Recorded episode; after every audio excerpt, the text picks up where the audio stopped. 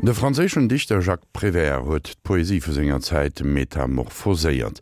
eng Poesie vum Alldach, die hir der besäser gewéinleches transforméiert huet, mat engem einfaches Stiler mat substanziellen lexikalischen Erventionioen, gedeistesen Alchemist vun den Wider net nëmmen ze verstoen, awer och zehéieren an ze gesinn.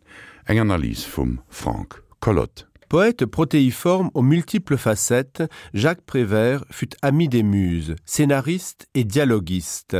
Touche à tout en apparence populaire et simpliste, cet anarchiste rêveur, une sorte de Villon, égaré au XXe siècle, était épris d'un esprit libertaire qui ne cessa de célébrer dans ses poèmes.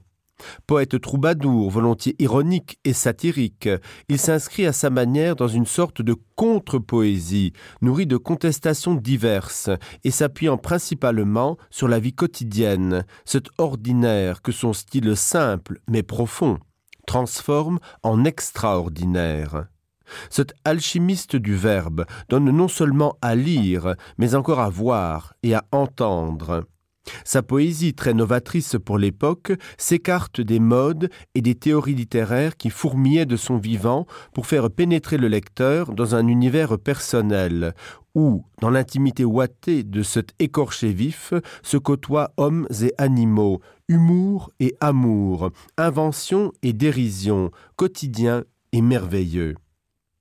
Jacques Prévert a pris au sérieux cette exhortation brechtienne de la célébration du quotidien, je cite. Vous avez vu ce qui est habituel, ce qui se produit sans cesse, mais nous vous en prions, ce qui n'est pas singulier, trouvez-le surprenant, ce qui est ordinaire, trouvez-le inexplicable, ce qui est habituel doit vous étonner. Discernez l'abus dans ce qui est la règle, et là vous avez discerné l'abus trouver le remède. Nourri des leçons corrosives des surréalistes qu'il fréquenta un temps avant de prendre position contre l'autoritarisme du maître breton, Prévert se livre à une entreprise de démantèlement du langage, faisant éclater le caractère conventionnel et dérisoire du discours bourgeois afin de transfigurer le miracle continu que constitue pour lui notre vie ordinaire. La poésie préversienne est en effet constituée de textes à contre-courant, qui n'hésitent pas à battre en brèche nos habitudes intellectuelles, notre confort, en refusant par exemple de s'inscrire dans le cadre habituel de la norme référentielle du langage. En marge des traditionnels sujets poétiques, Prévert refuse de survoler hâtivement le réel pour mieux le voir et s'en émouvoir il renouvelle le regard du lecteur grâce à la mobilisation de ses sens et de ses émotions. Cette poésie de la transfiguration, privilégiant l'image et l'analogie, oblige le lecteur à s'ouvrir à des équivalences, à pénétrer dans un monde tour à tour lyrique et sarcastique. Homme de la parole et de l'image, Jacques Prévert nous a laissé une œuvre complexe, diverse et foisonnante placée sous le signe de la solidité et de la vitalité, loin des langages abscons des théories fugaces et fumeuses, elle lui a permis d'apporter, sur des sujets variés, des aperçus nouveaux et stimulants. Il est impossible de dresser un inventaire, terme préversien s'il en est, de tous les thèmes sur lesquels l'auteur de paroles s'est penché. La poésie de Prévert se veut notamment un dévoilement visant à construire l'unicité de chaque expérience poétique. L'œuvre de Prévert est le lieu d'une véritable rénovation poétique. Bousculant la poésie traditionnelle et son désir d'identité immuable, elle affirme que la poésie est présence au monde de l'instant dans lequel s'effectue la communication, Aussi est-il impossible de considérer chez Prévert le jeu de mots sur les mots comme gratuit. Le poète poursuit en effet un travail méticuleux de démystification et de nettoyage. Prévert est un savant manipulateur du langage qui connaît très bien la grammaire et le sens des mots. La poésie de Prévert est une fête à laquelle moult procédés sont conviés, des jeux de combinaisons de mots, une invention verbale foisonnante, des figures de style, des images et jeux typographiques. Notons enfin que Prévert, qui se méfiait des théories et des cénacles, a toujours été un observateur désintéressé des recherches surréalistes, et n'a pas laissé de mémoire ni de texte critique. Son ars poetica, pour ainsi dire, réside donc bien dans ses poèmes. La pièce intitulée L'accent grave est représentative du talent et des jeux poétiques de Prévert. Dans ce poème mettant en scène un professeur et l'élève Hamlet, le poète écrit, je cite, Être ou ne pas être au U accent circonflexe, c'est peut-être là la question. La structure théâtrale combinée au procédé poétique crée une sorte de poésie hybride. Cette forme originale est une partie de la nouvelle langue que Prévert crée en adéquation avec sa pensée non conventionnelle. En outre, à l'instar des Einstein, Tolstoï et d'autres grands écrivains, Prévert fut mauvais élève. Il emploie ainsi plusieurs styles et tours pour exprimer ses opinions sur l'école et les professeurs, et ce dans une écriture qui expose sa nouvelle langue unique. Ce poème veut par conséquent fonctionner comme une métaphore des tensions existant entre le poète et la société.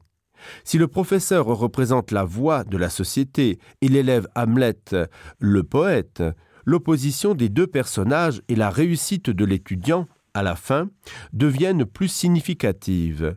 Sans doute Prévert veut-il faire réfléchir le lecteur au fait que la connaissance des poètes est assez importante, et même plus valable que la connaissance fondée sur les vieilles institutions. Ce qui pourrait donc sembler être une faute de grammaire est en réalité un jeu de langage concerté. De tous les procédés employés par Prévert, l'énumération est certainement celui où il atteint sa plus grande réussite. L'inventaire est sa technique la plus typique, celle où l'originalité de son expression se manifeste le plus brillamment, ce qui est assez proche du cinéma. On trouve en effet dans des pièces comme Inventaire, Salut à l'oiseau et La crosse en l'air, des énumérations qui n'ont pas de justification dans la mesure où elles n'ont pas de cohérence interne et ne semblent pas porteuses d'une signification particulière. L'effet d'accumulation donne à la fête du langage sa pleine mesure, tandis que le lien entre les éléments des listes se fait par un mécanisme plus ou moins lâche d'association et d'enchaînement.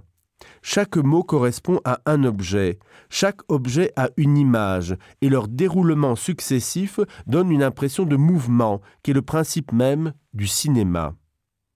Le lecteur est toujours laissé à lui-même pour tirer ses propres conclusions et décoder l'image illustrée. Il brise des associations stéréotypées, utilise l'écriture automatique, qui est une forme d'expression spontanée et intacte de l'imagination. Il ajoute également des calembours et des allitérations aux proverbes et dictons populaires.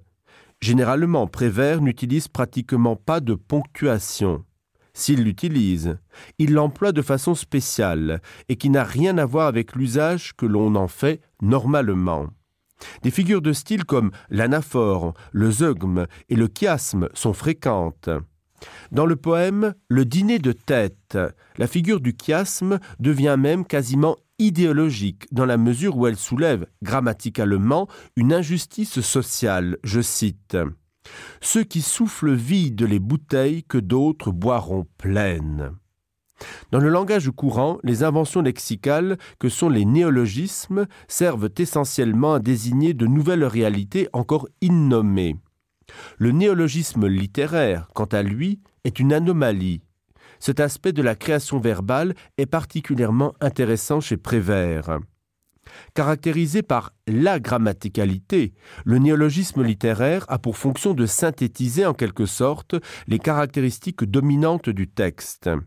Cette fonction implique que le mot est construit expressément pour le texte, mais le principal atout du néologisme, de ce point de vue, est qu'il permet généralement de condenser la grammaticalité en un seul terme. Les néologismes de Prévert, au contraire du mot d'usage courant, ne se réfèrent pas à la réalité, mais plutôt à leur propre structure, ainsi qu'à la structure du texte duquel il est dérivé. Ainsi le mot animaux A-N-I-M-A-U dans Histoire du cheval est appelé directement par la rime. Le dîner de tête regorge de néologismes verbaux, comme par exemple andromaquer, c'est-à-dire ne pas répugner aux effets de manche dignes d'une tragédie de racine, tricoloré, c'est-à-dire ne jurer que par le drapeau français, ou encore majusculé, c'est-à-dire employer des grands mots.